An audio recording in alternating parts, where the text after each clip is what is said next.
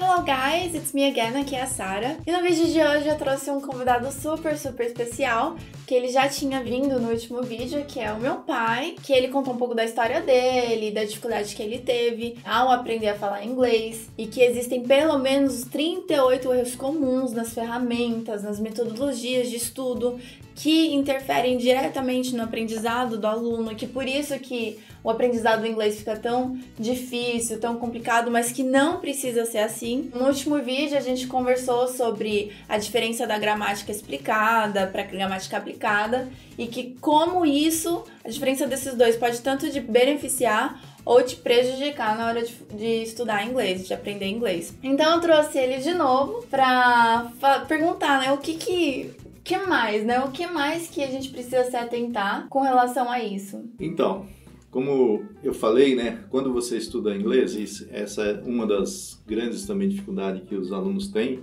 e que também eu tinha, é porque quando você estuda inglês por esse processo de gramática, é como se você pegasse o universo da, da língua, é como se você entrasse dentro do dicionário e tentasse aprender tudo que tem lá sobre o, o inglês e aí são zilhões de, de palavras, de vocabulários que você jamais vai usar aqueles vocabulários. Uh, o que, que a gente descobriu que fica mais fácil? É que dentro desse universo de zilhões de, de palavras e vocabulários que existe no, no idioma, e às vezes as pessoas falam assim, ah, o que, que eu preciso é de vocabulário. Não, você não precisa de vocabulários. Os vocabulários que você tem já são suficientes. Talvez o que você já estudou até hoje seja o suficiente. O que você precisa, é de verdade, é pegar o seu vocabulário que você precisa no português, que você já usa no português, para também transferir esse vocabulário para o inglês. Sim. E a grande descoberta que nós fizemos é que você precisa simplesmente de pouquíssimos vocabulários, não são muitos, e aí a gente descobriu que existe uma lógica, mas esse é um outro tema, um outro assunto, né? E quando a gente começou a formar esse vocabulário, que é o nosso vocabulário dia a dia, a gente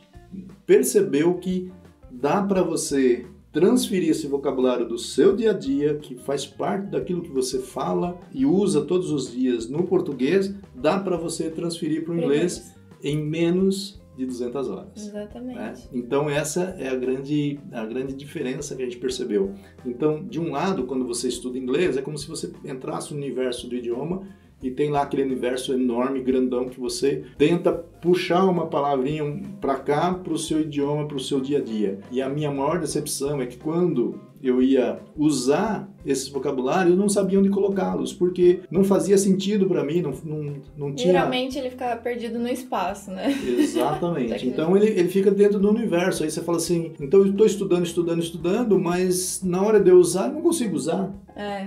E aí, aí sabe bastante vocabulário, é conhecedor de vários vocabulários, mas... É.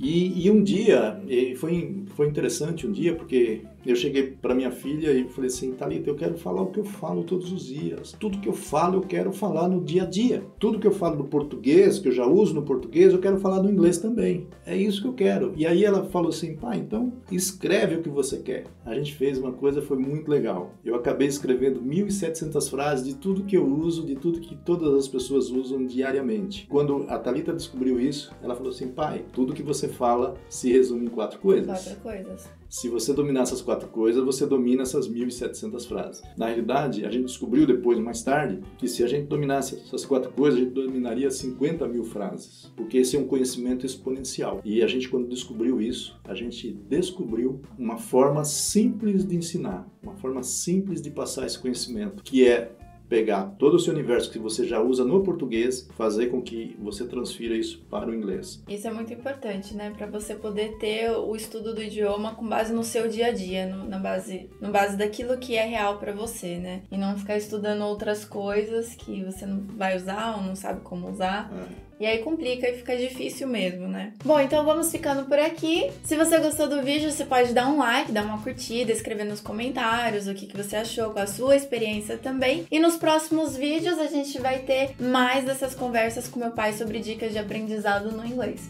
Ok? Combinado? Te vejo no próximo vídeo. Tchau!